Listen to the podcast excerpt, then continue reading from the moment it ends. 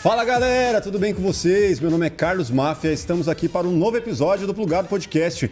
Episódio 34, hoje vamos falar sobre o universo audiovisual. Fala aí, Rafael. Pois é, galera, hoje a gente tá com um youtuber aqui que mostra pra gente como não ser mais um amador no audiovisual. Pra você que curte audiovisual, pra você que curte zoeira, você tá no lugar certo hoje. Mas antes de mais nada, é importante que você se inscreva no canal, ative o sininho para não perder as notificações de quando a gente lançar um vídeo novo. Deixa o like no vídeo pra gente espalhar essa mensagem pro máximo de pessoas possíveis. E comenta aqui embaixo, né, quem que você quer ver aqui no Plugado, beleza? É isso aí, o Rafael tá com a voz hoje Meio bem zoada. debilitada, tá aqui na, na, na força de vontade, né? e eu tenho a grande honra de estar aqui com o Américo Fázio. Fala galera, tudo bem? Prazerzaço estar aqui no Plugado Podcast. Bom, o prazer é nosso. O cara que é apresentador, locutor, comunicador, geek. Pô, o que mais, velho? Cara, eu sou aquele cara enxerido, tá ligado? Surgiu uma oportunidade de uma coisa que eu gosto, eu meto a cara, assim, fiz sempre na minha carreira.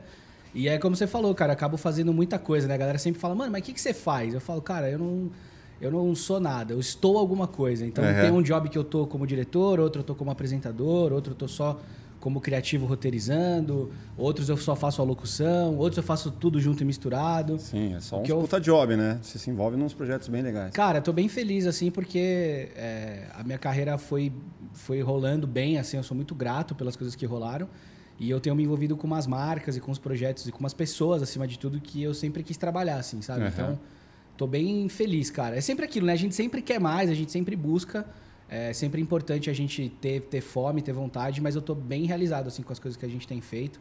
E até com o meu canal também, né? Você falou que eu sou youtuber, isso foi uma coisa que surgiu na minha vida de um jeito totalmente inesperado, assim. Fala pra galera como que chama tal, pra galera É, eu tenho, conhecer eu tenho um melhor. canal em parceria com o Duca Mendes, né? Que é o meu parceiro irmãozão sócio, desde 2012. Então esse ano a gente completa 10 anos de YouTube. Olha aí. A gente fica zoando que é, é tudo- era tudo mato, né? Quando a gente chegou, o layout era na- muito diferente e tal. E, e a ideia era o seguinte, cara, como né, o Máfia falou, eu faço várias coisas dentro do audiovisual, porque realmente eu sou um apaixonado por comunicação e por tecnologia, e como a tecnologia ajuda hoje a gente a se comunicar mais e melhor, eu acabei falando pro Duca assim, cara, a gente tá né, montando a nossa produtora ali no começo da revolução digital, camerinhas DSLR filmando com fundinho desfocado. que os- 5D. 5Dzinha e tal. Eu falei, cara, codec, exportar, comprimir, como é que faz, como é que não faz, como deixar o arquivo com qualidade mais leve. E a gente via que tinha uma falta, né, uma lacuna no mercado de canais que falassem esses assuntos em português, Brasil, né? O famoso PTBR. A gente falou, cara, a gente vê muita coisa, o Felipe Blum na gringa, vários canais, vários players lá fora gerando conteúdo sobre essa revolução digital e revolução cinematográfica que a gente vai começar a vivenciar e não tem ninguém fazendo no Brasil. Então a gente nunca teve a pretensão de ensinar ninguém a fazer nada. Era só uma forma de compartilhar o como a gente fazia. E aí até o nome do canal reflete muito isso, né? Que é audiovisuando com Z de zoeira. Porque a gente acredita que o audiovisual tem que ser descontraído, tem que ser divertido, porque a nossa rotina é pegada, Pesado. é muito, muito pesada. Quem não é da área não entende. né? Fala, Exato. pô, como vocês estão aí, mano? 12 horas, É. 14, 15, 16. Ou às vezes só vê os stories e fala assim, nossa, mano, o trampo do cara é mó de boa, tá lá, ó, filmando um show, tá no Lola, tá não sei aonde. Tá lá filmando tá. alimento, É, o modelo, tá ali, ah, o não cara sei o quê. filmou o chefe, o Fogaça, o Jacan, comeu a comida do cara. Beleza, mano, mas eu tô há 20 horas trampando ah, na semana. pra- Esperando o cara chegar. Exatamente. Pois cara. é. Animal. O que que te, te motiva mais hoje nesse universo audiovisual? Cara, Qual função? Boa pergunta. Ah, é, qual que eu mais gosto de fazer assim? É. Cara, eu gosto muito de dirigir, Uhum. porque eu trabalhei com muitos diretores assim na minha carreira e era muito legal quando ele era também ator ou era apresentador, porque ele sabe como é estar na frente e atrás da câmera. Uhum. Então eu acho que hoje assim o lugar que eu me sinto mais à vontade, que eu mais gosto de trabalhar, é justamente fazendo essa interface entre os talentos e a parte mais criativa, os roteiros e tudo mais. E eu também, cara, gosto muito de dirigir não atores, que eu acho que é uma coisa que falta muitas vezes sensibilidade dos diretores. Por exemplo, a gente tá aqui no estúdio, tem luz pra caramba, tem várias câmeras, ele tá fazendo uma foto minha, tem a nossa base ali, a Flávia tá ali, tem outro brother ali. E aí você pega um cara que é executivo de uma empresa, ou às vezes num projeto social, você vai chegar pra gravar, vai fazer um doczinho, Uma live. uma live, e você coloca a pessoa nesse circo, a pessoa fica acuada, velho, é natural, entendeu? Sim. A câmera já traz essa coisa, né? Aconteceu ó, semana passada aqui. Verdade, dona verdade. de uma- uma dona uma grande empresa de moda. Ela falou, meu, Tipo, que, que eu faço? Cadê meu remédio? Então, assim, é uma coisa que eu gosto muito de fazer hoje, que é entender qual é a demanda ali que, que o roteiro pede, que a live pede, o que, que o cliente espera, né? Alinhar as expectativas ali. E aí eu entro para trabalhar muitas vezes o psicológico, que é muito mais um trabalho de ler a pessoa, entender ali se ela tá insegura, como que ela se expressa, como que ela fala, deixar essa pessoa à vontade para ela poder performar bem, né? Uhum. E aí eu uso algumas técnicas ali para ver como ela se expressa, como que ela faz, e eu acabo muitas vezes criando o roteiro com ela, usando o jeito que ela se comunica. Sim. Que eu acho que também tipo que é de um... técnica, assim, que rola pra você descontrair a pessoa? Cara, a primeira coisa é você enxergar a pessoa, né? A primeira coisa é, é, assim, é você ler ela, ver como é que ela se, expressa, se ela tá. Aí, cara, aí o teatro, feeling, a né? minha base do teatro ajuda isso. Eu li um livro que mudou minha vida chamado O Corpo Fala, que eu recomendo para todos os profissionais, porque assim, cara, a gente, por mais que você seja diretor de fotografia, que você seja locutor e tal, a gente trabalha com pessoas, né, cara? Então, assim, você entender um pouco das pessoas, esse livro é muito legal porque ele fala da, da nossa linguagem é, corporal. Sim. Então eu começo a ver. ali- Metaforando. É tipo isso, cara. E aí chega até a parte da- da- das microexpressões Uhum. faciais. Ele não chega tão a fundo que nem o metaforando, mas ele fala algumas coisas. Por exemplo, a sua posição, assim, ó, o jeito que você tá, mostra que você tá seguro, você tá com a perna cruzada, você tá numa, né, você tá numa situação bem postada. Você tá virado para mim, você tá interessado no que eu tô falando e tal. Uhum. Então isso ajuda desde a sua da do seu chaveco num crush, tá ligado? Que você vai num barzinho, se a mulher ficar de lado pra você assim, ó, até fazer uma prova na faculdade, quando você vê aquela pessoa na frente que trava Uhum. o pé na cadeira, é que ela tá segura, velho. Cola dela que você vai se dar bem. tá Uhum. Então, assim, a primeira coisa eu avalio como que a pessoa tá, se ela tá nervosa, se ela não tá. E aí eu vejo como que eu vou conseguir ganhar a confiança dela, e aí a empatia é fundamental. Então, assim, se eu sei que, se já me passa a informação, eu sempre pergunto, né? Mas essa pessoa, ela é tímida, não é? Não, aí esse cara, ele é um executivo, ele é do banco, e ele é um cara que ele não consegue falar, ele é um cara inseguro, ele é assim, assim, não sei o quê. Eu chego no cara perguntando como é que ele tá, falo, de, descubro que time que ele torce, puxo um assunto de campeonato paulista com o cara, falo de economia, puxo o assunto da guerra, como é que tá acontecendo.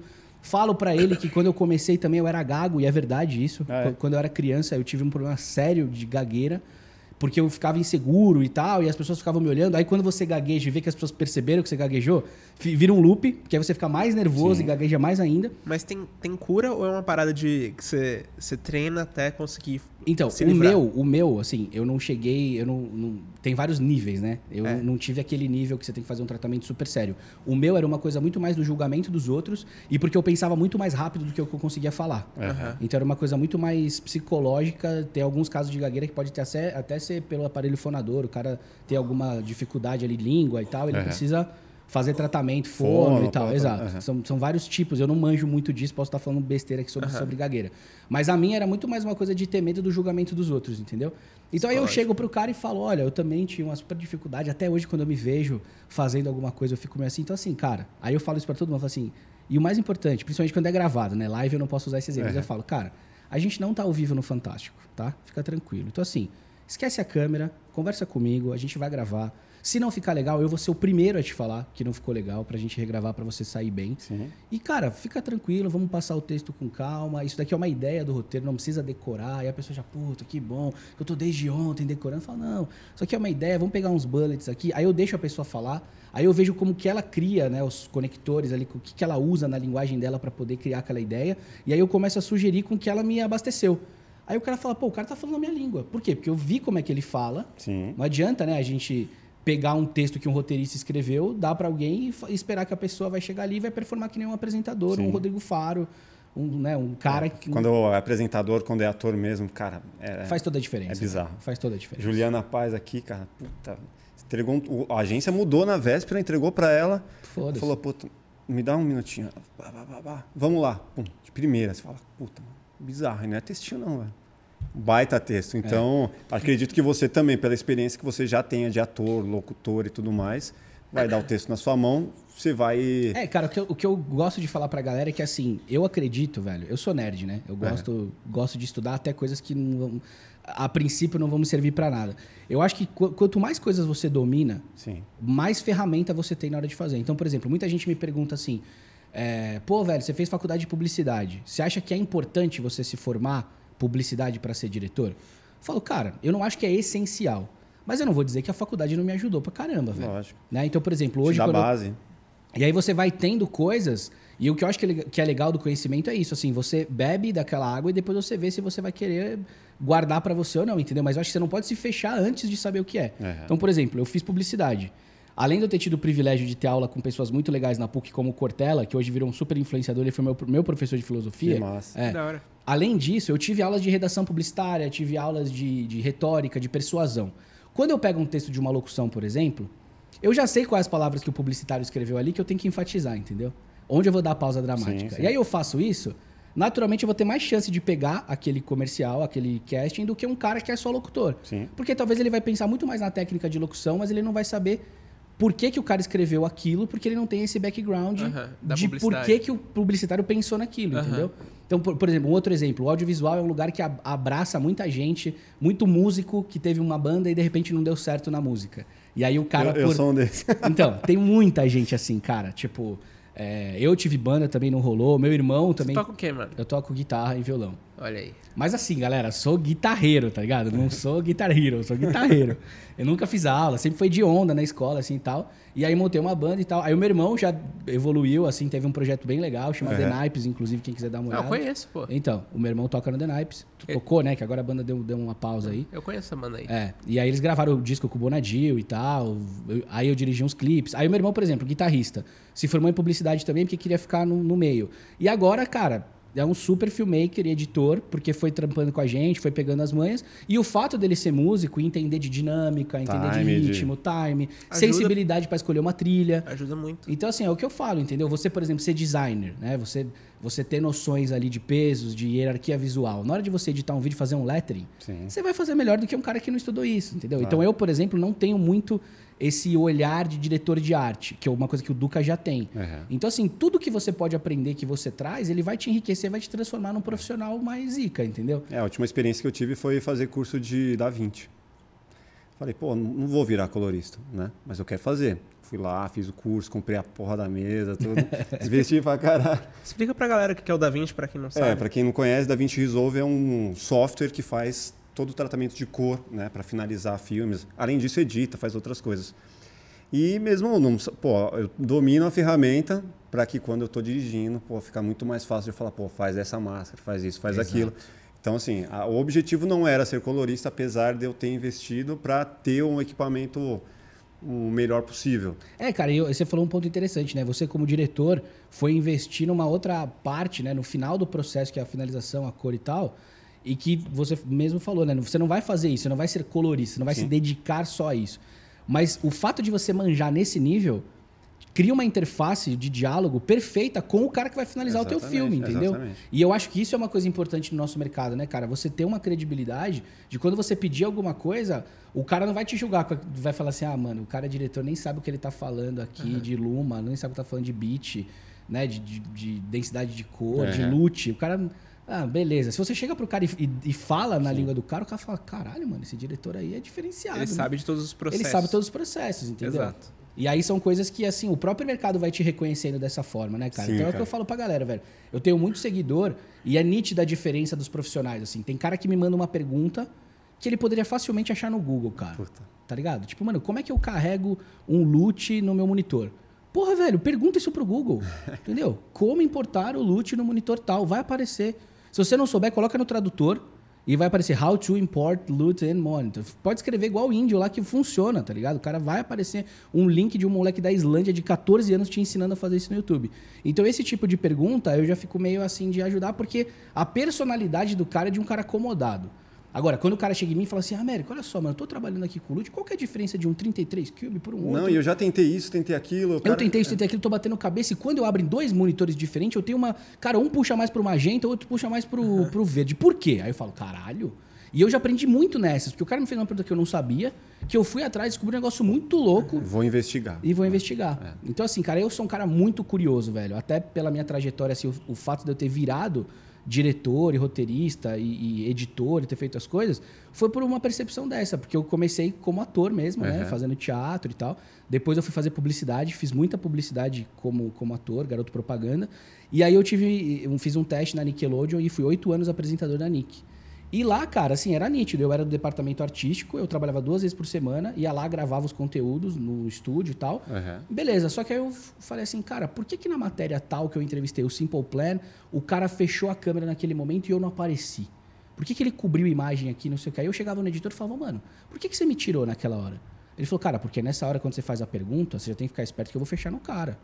Quando você fez aquela piada, não funcionou porque você não fez isso, você não deu tempo, você falou em cima dele. Eu tive que cortar. E blá blá blá blá blá. Falei, ah, beleza. Aí chegava na, na hora de eu gravar um texto, chegava um roteiro que eu achava meio quadrado. Aí eu falei, posso falar com o roteirista? Aí cheguei no cara e falei, ó, oh, velho, eu tenho 19. Nosso público tem 15, 17. Uhum. Você tem 39. Eu tô mais perto. Posso mudar esse texto? Você se incomoda se eu mudar esse? O cara, não, legal. Aí nessa eu comecei a dar várias sugestões. O cara, oh, você não quer participar da mesa de roteiro aqui? Toda segunda a gente vem. Falei, beleza. Aí comecei a ir. Aí eu comprei um Mac, uhum. cheguei no cara lá e falei, mano, como é que eu edito? Porque aí eu comecei a querer pegar as matérias e eu editar para ver se eu conseguia fazer. Uhum. E aí nessa, quando eu vi, eu tava roteirizando. Você é, vendo chupando cana. É, que é, que é igual você, é um diretor que mancha de cor, tá ligado? Então, uhum. às vezes não chega no resultado que você quer, uhum. você fala pro cara, mano, manda um trechinho aqui para mim, um, né, um abertinho aí, um ProRes, só pra eu dar um tapa pra você ver o que, que eu tô falando, o que, que o eu imaginei, que eu o caminho. É. Aí você manda uns grab steals pro cara lá, o cara vai falar, porra, velho, entendi. Então eu fui, tipo, me instrumentalizando nisso, porque eu sempre amei esse universo. E eu falei, cara, por que, que eu não posso editar, né? Por que, que eu não posso aprender isso e tal? E o lance da locução veio disso também, mano. Quando eu fazia o programa lá, chamava Nickers o programa. Uhum. Rolava aquelas, aqueles momentos de, de break que tinha o quiz, sabe? Então, por exemplo, passava lá, sei lá, entrevistei o, o Simple Plan. Aí acabava o bloco e entrava lá. Quantos buracos tem o Bob Esponja? Alternativa A, 13. Alternativa B, 17. Aí os apresentadores tinham que gravar isso. Uhum. E a gente tinha que ficar lá mais meia hora, 40 minutos cada um para gravar. E os outros apresentadores falavam, ah, mano, mó chatão gravar os offs, as voltas de bloco. Eu falei, galera, se vocês não quiserem, eu posso fazer. Aí uma eu imitava o Bob Esponja, na outra eu imitava os Padrinhos Mágicos e não sei o que, o Doug, e beleza. Aí um cara da Nick gringa viu a minha voz no intervalo, e foi uma puta sorte também, porque ele era o locutor da Nick. Uhum. Ele falou assim, cara, a voz do cara aí no break tá ficando legal, você não quer assumir a locução do canal? Aí eu falei, mano, mas eu não sou locutor. Aí ele falou, não, mas você, você é ator e tal, Sim. beleza, você segura. Aí eu falei, porra, mano, quero estudar. Aí eu fui fazer um curso de locução no Senac. Porque eu falei, se a Nick acabar, mano, eu viro locutor de, de rádio. Aí eu fui aprender a operar o pulsar, tá ligado? A operar a mesa.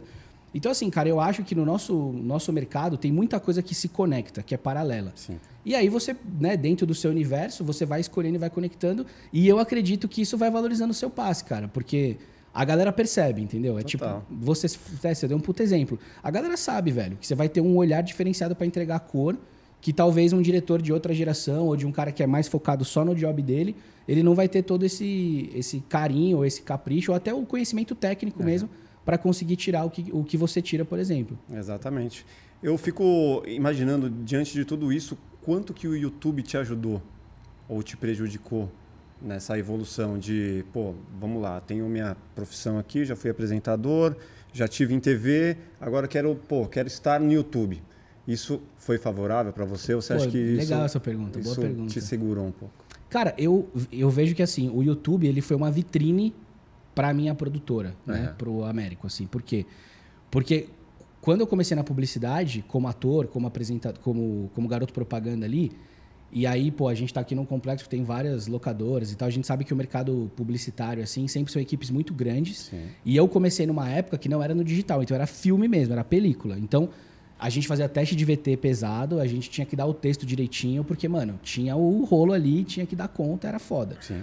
E eram produções milionárias, né, velho? A gente tá falando de cinema, tinha que filmar, revelar esse filme depois telecinar, botar no software, editar, finalizar e tudo mais. Numa época que não tinha uma câmera digital com esse look que vocês estão vendo agora aqui, uhum. fundinho desfocado, não existia. Então a galera ia, ia para esse tipo de coisa para ter o look de cinema uhum. na publicidade. Senão era e, beta durona lá. Beta durona, velho. E eu nunca filmei publicidade de beta, velho. Uhum. Para mim era assim, era, era muito nítido. O mercado de publicidade eram as grandes produtoras do Brasil, principalmente São Paulo, Sim. filmando, filmando mesmo, filme e tal.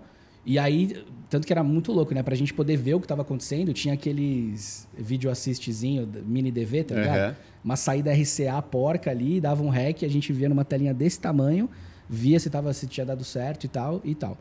Então, assim, cara, é, como eu comecei nessa época, eu vi muito dessa estrutura grande e tudo mais, e nessa época você não via uma molecada ocupando cargos como diretor de fotografia, Sim. diretor de cena. Quase sempre o cara era grisalho ou careca, tá ligado? Quase sempre. ou usava chapéu. É. Que chamava JR. JR.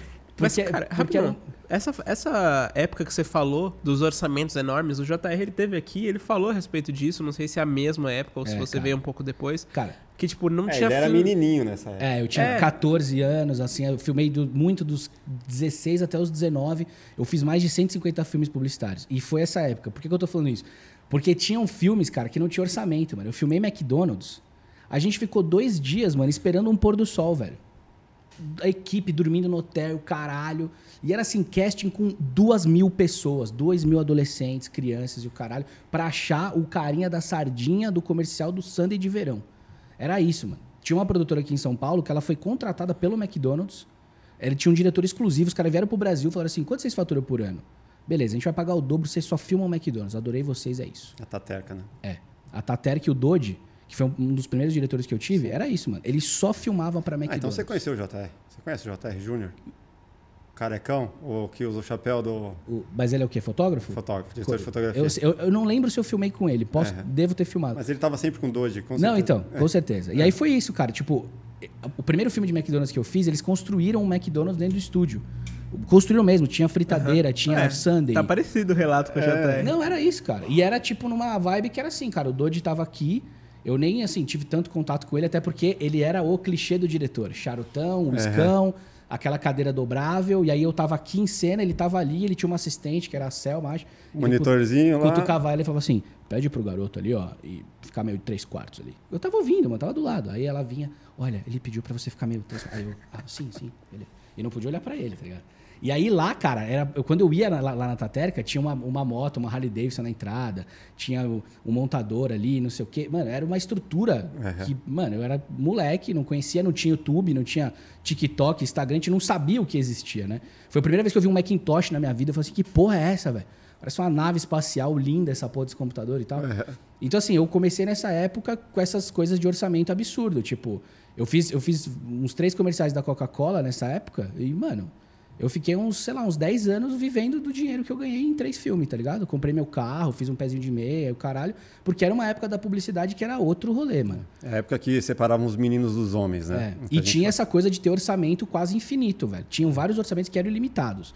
E aí tinha filme de, mano, 2 milhões, 1 milhão e meio. Isso estamos falando o quê? De 95, 97, 2002, tá ligado? E os filmes, eles tinham esse retorno, tipo, Ah, mano. conivente, assim, Cara, com, com tanto que Pega foi... se não o- tivesse, não teriam investido tanto, né, cara? Parmalat lá.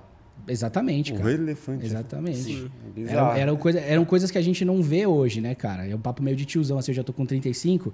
Mas era isso, a, a galera comentava os bordões da publicidade na rua, você escutava a galera falando. A galera reconhecia a gente na rua. Quando eu fiz o filme de Coca-Cola, que era eu tomando a Coca-Cola, passava em todos os intervalos do Jogo do Brasil da Copa América. Eu andava na rua, velho, nego me parava pra me zoar da Coca-Cola que eu tava tomando, porque passava pra caralho. Aí você vem falar, você acha que a Coca-Cola não vendeu milhões em 2000 e pouco? Os caras investiam pra ter um look diferenciado, pra ter tudo isso. E porque era o jeito que a, né, que a publicidade, que a Que a propaganda... publicidade funcionava muito mais do que hoje, né? Que era um. Exato. publicidade. Mas só voltando ao que você me perguntou do YouTube, o que, que eu percebia? Que nessa época é, existia muito uma coisa de, de meritocracia baseada no tempo. Eu, eu não gosto muito dessa palavra, né? Hoje em dia ela é, ela é meio foda. Mas é- o que eu quero dizer é, era aquilo, o cara ele começava como um terceiro assistente, depois ele virava segundo, depois ele virava né? primeiro. Pra ele poder escutar o barulhinho da película trrr, e ele que apertou o botão, demorava 20 anos de carreira pro cara conseguir chegar lá. Por isso que eu zoei que ou era careca ou era grisalho, porque geralmente era isso. Quando entendeu? chegava lá, né? Exato. E aí eu acho que o YouTube, velho, ele começou a transgredir isso. Porque assim, eu, quando eu criei o canal, há 10 anos atrás, eu tava começando a minha produtora e possivelmente uma marca grande não ia confiar um conteúdo pra eu fazer porque eu era moleque, entendeu? Só que o YouTube, pra mim, ele surgiu com uma ideia de ter um canal. Eu já tinha uma produtora e ele virou um canal. E depois ele virou um canal que era produtora. No momento onde o YouTube virou a grande mídia da publicidade e de conteúdo. Então, eu digo que ele me ajudou muito, cara. Não me atrapalhou, ele só me ajudou. Aham. Porque ele virou uma possibilidade de eu conseguir mostrar para os clientes o que eu acreditava e, acima de tudo, virar uma vitrine para eu mostrar para uma galera que eu queria trabalhar grande que a gente tinha uma entrega bacana. Eu nunca quis fazer publicidade e roubar orçamento dessa galera desse tamanho. Mas eu falava assim, galera, vamos gerar um conteúdo aqui no canal de vocês do YouTube. Eu sempre acreditei muito mais na internet Uhum. do que nas mídias tradicionais e massivas, entendeu? Eu acho que cada uma tem a sua importância, cada uma tá no seu lugar. Mas eu gosto muito mais de fazer a coisa rápida, que não tem que fazer ancine, que não, sabe esse tipo de, Sim, de sim. processo menos Sim, o processo burocrático? produtora, Exato. produtora grande. Mesmo agora a gente tem que fazer ancine também É, nem YouTube, sendo tão porque- grande, mas você vai pra, passar pra TV, tem que ter Exato. registro. Tem que então, assim, cara, eu processo. gosto muito do YouTube porque ele foi um escape criativo para eu poder, assim, criar uma parada com um projeto e falar assim, mano, vamos fazer uma parada assim? O próprio lance da banda do meu irmão, vamos fazer um clipe legal e botar lá? Você que fez o- a música mais famosa deles, o Reza a Lenda? O Reza a Lenda foi um. A gente teve uma discussão, uma divergência com a gravadora e tal. Ah, eu é? filmei a Master Shot, mas eu não fiz a edição final e os inserts com os youtubers porque eu não acreditava nessa ideia e eu saí fora. Eu falei, vai estragar a música. Aí eu saí, é o que eu pensava. E aí eles Aham. finalizaram daquele jeito, que mas, foi uma ideia. mas os takes são seus. O da Master Shot são. Aí, aí eles baixaram do. Porque assim, qual que era a ideia? É uma música super legal, que fala de uma época que não tem internet, uma Aham. coisa meio romântica e tal. Seu irmão é vocalista, não? Meu irmão é guitarrista. E aí eles pegaram pra dar view, a gravadora pediu pra colocar youtubers no clipe. Uhum. Aí eu falei, beleza, a gente faz uma ficçãozinha e insere eles no clipe. Ah, não vai dar tempo, não dá agenda, não sei o quê. Eu tava indo filmar em Los Angeles também, não ia bater, os caras super difíceis. E a gente tava falando dos, dos principais youtubers da época ali. Aí o que, que eles tiveram a brilhante ideia? A gente entra no canal dos caras e pega um vídeo deles saltando de band jump, pega um vídeo deles na praia, tipo numa lancha no Caribe, numa publi, cagar todo o clipe. baixa o vídeo e coloca no, no clipe. E o pior é que não tem nada a ver Não tem com... nada a ver. Não tem nada a ver Aí eu a virei pros caras cara. e falei assim, mano, E não a tem música é nada muito- a ver. tem a muito música é potencial. foda. A música é foda. Falei, não tem nada a ver. A gente fez uma master shot numa, num galpão, assim, num, num hangar, não, numa. É, num, galpão de trens abandonados Aham. e tal. Fala de uma. é meio vintage, assim, tem uma coisa de reza lenda, como eram as coisas no passado, como que era e tudo mais, uma coisa falando do amor, o caralho. E aí quiseram botar uma parada fora de contexto. Eu falei, galera, numa boa, tá aqui o HD, a Master Shot tá bonitona, 4Kzão lindo, drone, o caralho. Edita aí, mano. Aí assim, eu não finalizei, eu fiz a Master Shot, eu dirigi os moleques lá. O outro clipe que eu fiz deles inteiro foi o Verdadeira Arte.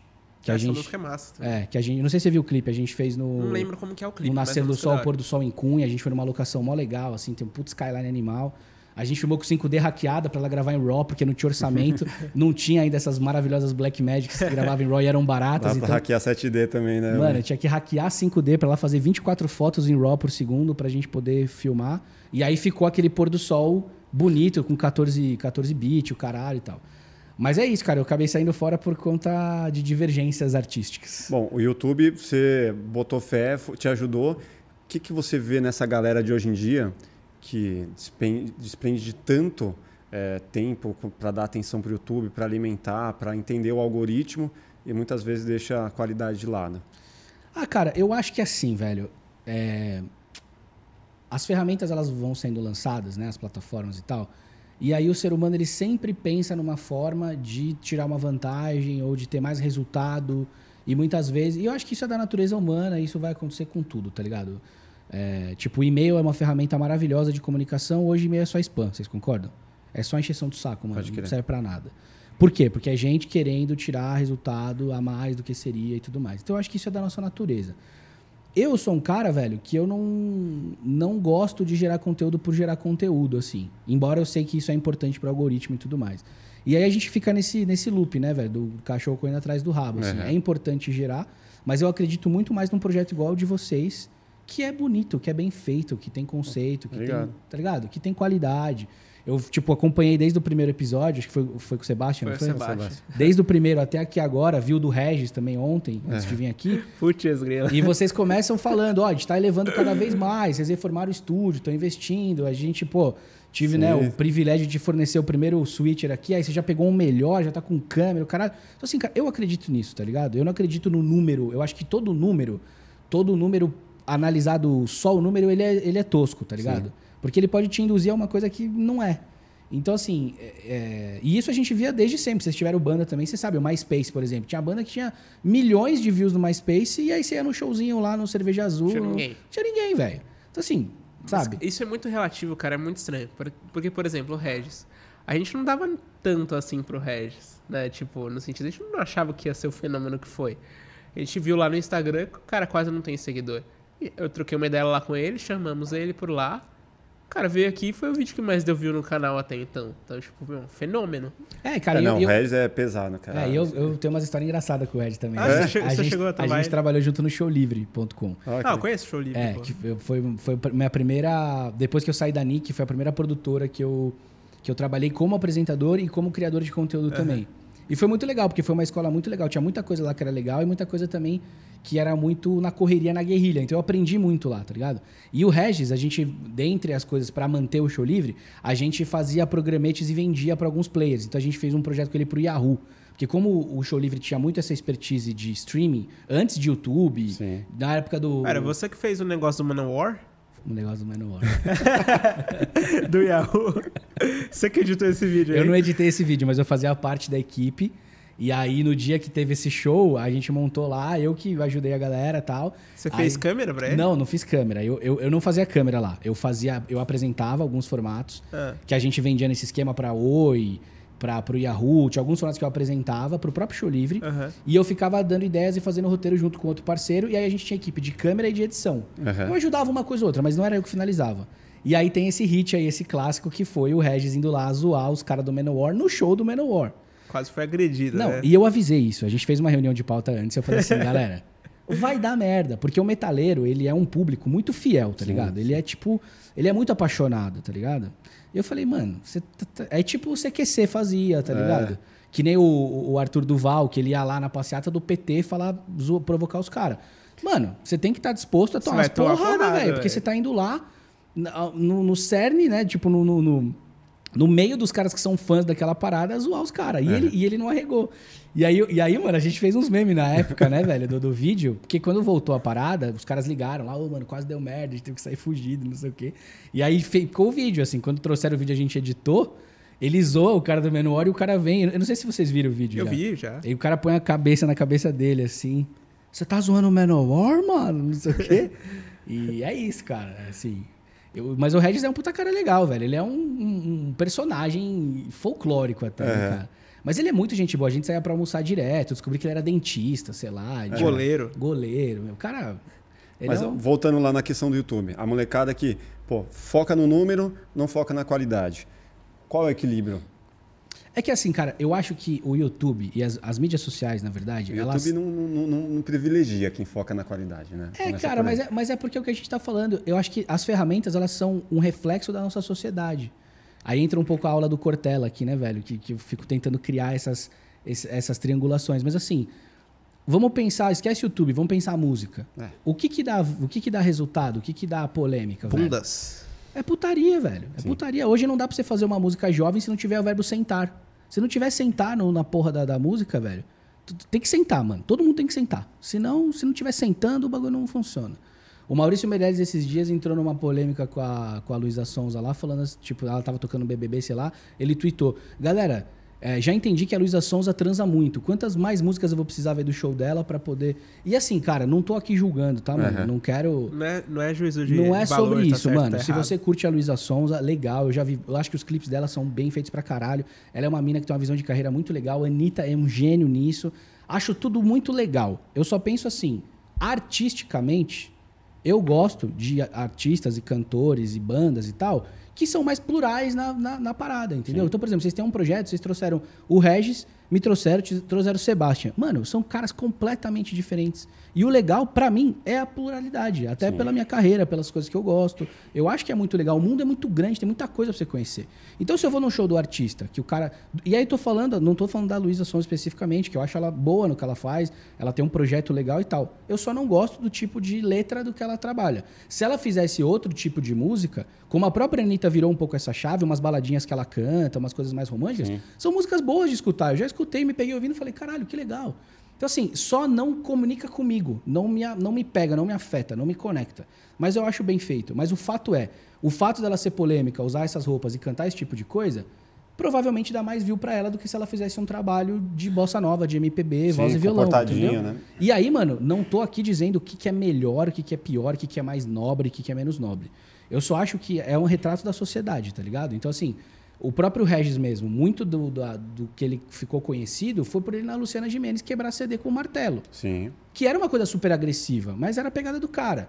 Se ele fizesse uma crítica mais construtiva, ele teria virado o que ele virou? Nem não, fudendo. nem fudendo, entendeu? Em, Tipo, algum, em algum momento você já se pegou. é, Já. Tipo, cara, o que, que eu vou fazer pra quebrar Já, a regra aqui? Já. Eu já É? pensei e até confidenciando pra vocês esse ano, depois de ter investido na minha produtora, de ter feito essa parte de estar na frente das câmeras, ir pra trás, fazer meu pé de meia, bombar a produtora, construir meu patrimônio e tal. Hoje eu quero voltar pra frente das câmeras, né? Aham. E assim, e tem várias marcas que acreditam em mim, mesmo eu sendo um micro influenciador, porque eu sei exatamente o meu tamanho dentro da, né, dentro da internet.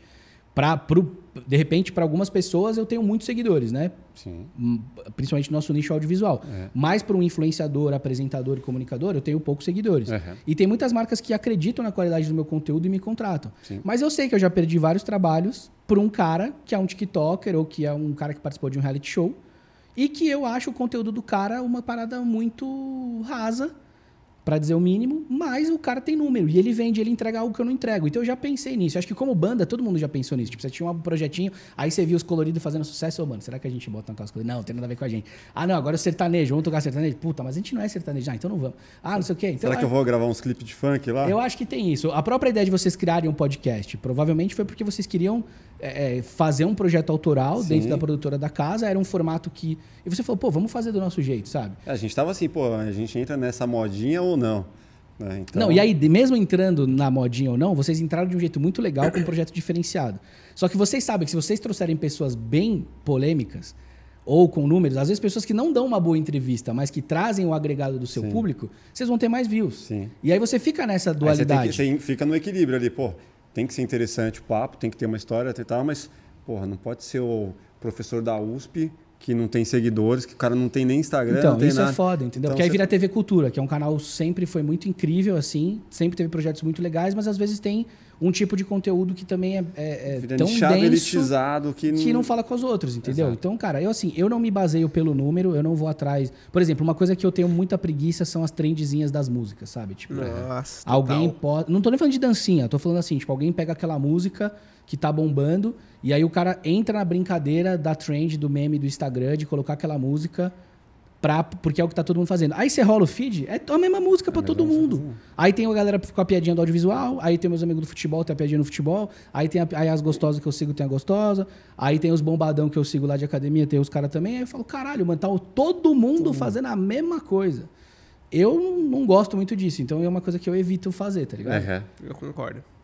Não sei se você tem um pouco desse sentimento também, tipo, mano, não quero ser mais um, não quero fazer o que a massa É, tá fazendo. cara, eu não gosto, mano. Eu sou exatamente assim, cara. Eu tenho isso um pouco até, mano, você tá falando de música, eu tenho um pouco disso, tá ligado? Ah, todos os amigos estão fascinados por uma coisa. Eu falo, mano, espera passar a onda, depois eu ouço. é, eu tenho um pouco disso, cara. Isso Então, mas aí. tem que tomar cuidado com isso também, porque é sempre a ideia de ser do contra, né? É. E às vezes você perde uma onda ali que você poderia ter, ter entrado, né? Cara, mas ó, eu tenho um pensamento sobre isso. Eu penso assim: se você tá indo atrás de uma onda, mano, tá ligado? Se você tá indo atrás de um cometa, você vai sempre ser o rabo do cometa, você nunca vai ser o cometa em si, tá ligado? Aham. Por que, que eu tô falando isso? Por exemplo, o Regis mesmo, era uns cara, um cara que vocês de repente não acreditavam e aí deu certo, sacou? Se vocês ficarem só fazendo isso, ou só trazendo caras que nem ele, não é uma, não é uma certeza de que todo vídeo vai bombar como o dele bombou. Entende o que eu tô querendo dizer? Sim, sim. Na música a mesma coisa, ou no- nos videozinhos, por exemplo. Agora, tipo, entre os filmmakers tem muito essa coisa do cara vender o lifestyle dele, tá ligado? O cara fazer os Tá com a videozinhos BM, dele, tá. tá com a- o carrão, e Você aí acha que ele André co- Pilha é essa pegada? Aí você quer me complicar aqui ao vivo, né, cara? O que, que tem? Cara, eu, assim, eu conheço o André, eu acho ele um cara muito talentoso, eu gosto muito do, assim, do trabalho dele, e eu não acho que ele é nessa pegada. Eu acho que ele é um cara que é um privilegiado, que né, teve uma possibilidade de ter muito acesso a muitas coisas, e eu acho que ele faz o tipo de conteúdo que ele acredita, velho. Tanto que ele já mudou tantas vezes e já fez tantas coisas e vejo a galera falando. Eu acho que ele é muito mais ser a cara do cometa do que o rabo. Ele é o cara que puxa a galera pra copiar ele. Uhum. Eu já vi muita gente copiando ele e ele fazendo o que ele acredita, o que ele quer, tá ligado? Então, assim, eu não acho, cara. Eu acho que ele é um cara que é- ele sabe muito bem o que ele faz, ele se vende muito bem, ele é um cara extremamente inteligente. E ele consegue estar nos lugares que ele quer, fazendo as coisas que ele quer, e ele meio que caga pra número. Porque se ele fosse esse cara, com a possibilidade que ele tem, com o privilégio que ele tem, aonde ele mora, com a grana que ele tem, ele poderia ostentar pra caralho. Eu não acho que ele é isso. Eu acho que, assim, é o cara. Eu não acho que o André gera conteúdo porque ele viu um gringo fazendo e ele copia. Aham. O que me, incomoda um pouco nos- na nossa galera, assim, é, é, nem na nossa galera, falando dos brasileiros, assim, é quando você vê que o cara tá fazendo um conteúdo igualzinho do gringo, Tá ligado? Tipo o Suncoder, por exemplo, que é um Fazendo cara que eu acho muito foda. Aí o cara criou aquela magia dele de como fazer os vídeos dele, de como fazer as coisas dele. Aí você vê um monte de canal brasileiro, o cara fazendo exatamente igual. E aí sai um vídeo novo do Suncoder de helicóptero, mostrando a tatuagem, filmando em primeira pessoa e o pezinho assim. Eu já fico contando, falo, mano, vai demorar 15 dias, vai ter três vídeos igual. E vai vídeo igual, entendeu? Então assim, eu não acho que o Pili seja esse cara. Acho que tem outros caras aí na... na Quem, que você mais admira nesse, nessa, nesse novo mundo aí de Mas filmmakers, youtubers famosos? brasileiro, gringo... É, brasileiro.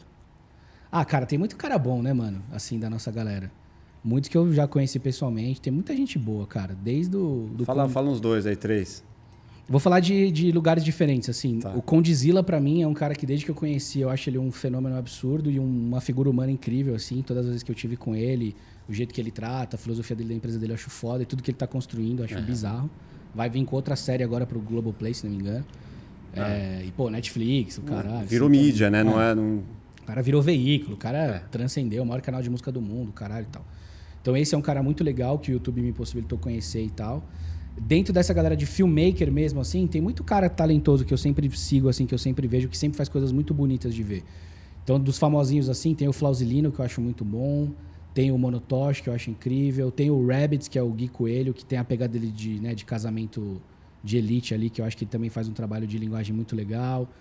É, tem o Cajal, que é um cara das antigas também, que tá com a gente lá desde sempre fazendo os conteúdos mais jackass, mais lifestyle, mas sem pra querer pagar, porque é o lifestyle do cara, entendeu? Aham. Isso que eu acho legal, assim. Você conhece o cara, você sabe que ele é isso.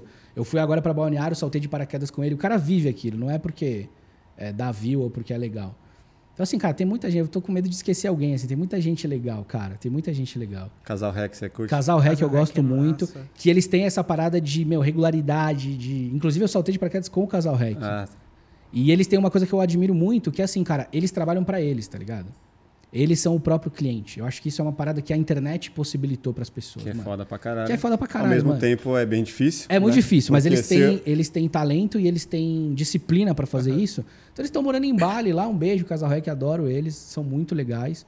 Mas eles têm muito mais essa questão do lifestyle e da criação do conteúdo já aplicada à monetização Aham. do que gerando outros tipos de conteúdo que nem os outros que eu falei, né? Eu pensei mais no nosso meio, tipo, o Mono faz coisa pra marca. Aham. Tem os Abdala Brothers também, que eu acho que são muito diferenciados. Os caras são nerds e, e, tipo, investem, não medem esforços pra fazer as coisas, assim, sabe? Tipo, não, vamos filmar na Lua, vamos, velho. Vamos Aham. lá pegar, vamos falar com a SpaceX, a gente pega uma nave e vai lá e filma na Lua, tá ligado?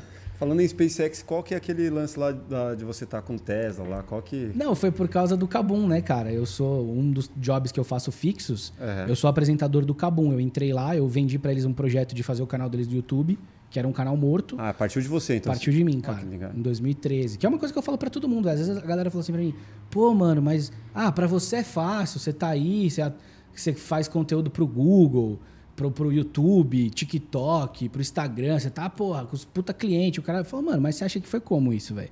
Eu bati na porta dos É. caras lá, velho, e fui vender meu peixe, bicho. Você acha que foi como? O Kabum, maior e-commerce de informática da América Latina. Ninguém sabe disso. Mas eu descobri isso em 2011, quando eu li uma matéria deles no UOL. Ah, grupo, é, e-commerce de Limeira, rumo a não sei o que, uma das maiores empresas. Eu falei, ô, como assim? E eu já comprava. Falei, porra, mano, canal de YouTube é o que eu tô querendo fazer com a minha produtora. Tô focando nesse nicho de, de gerar conteúdo.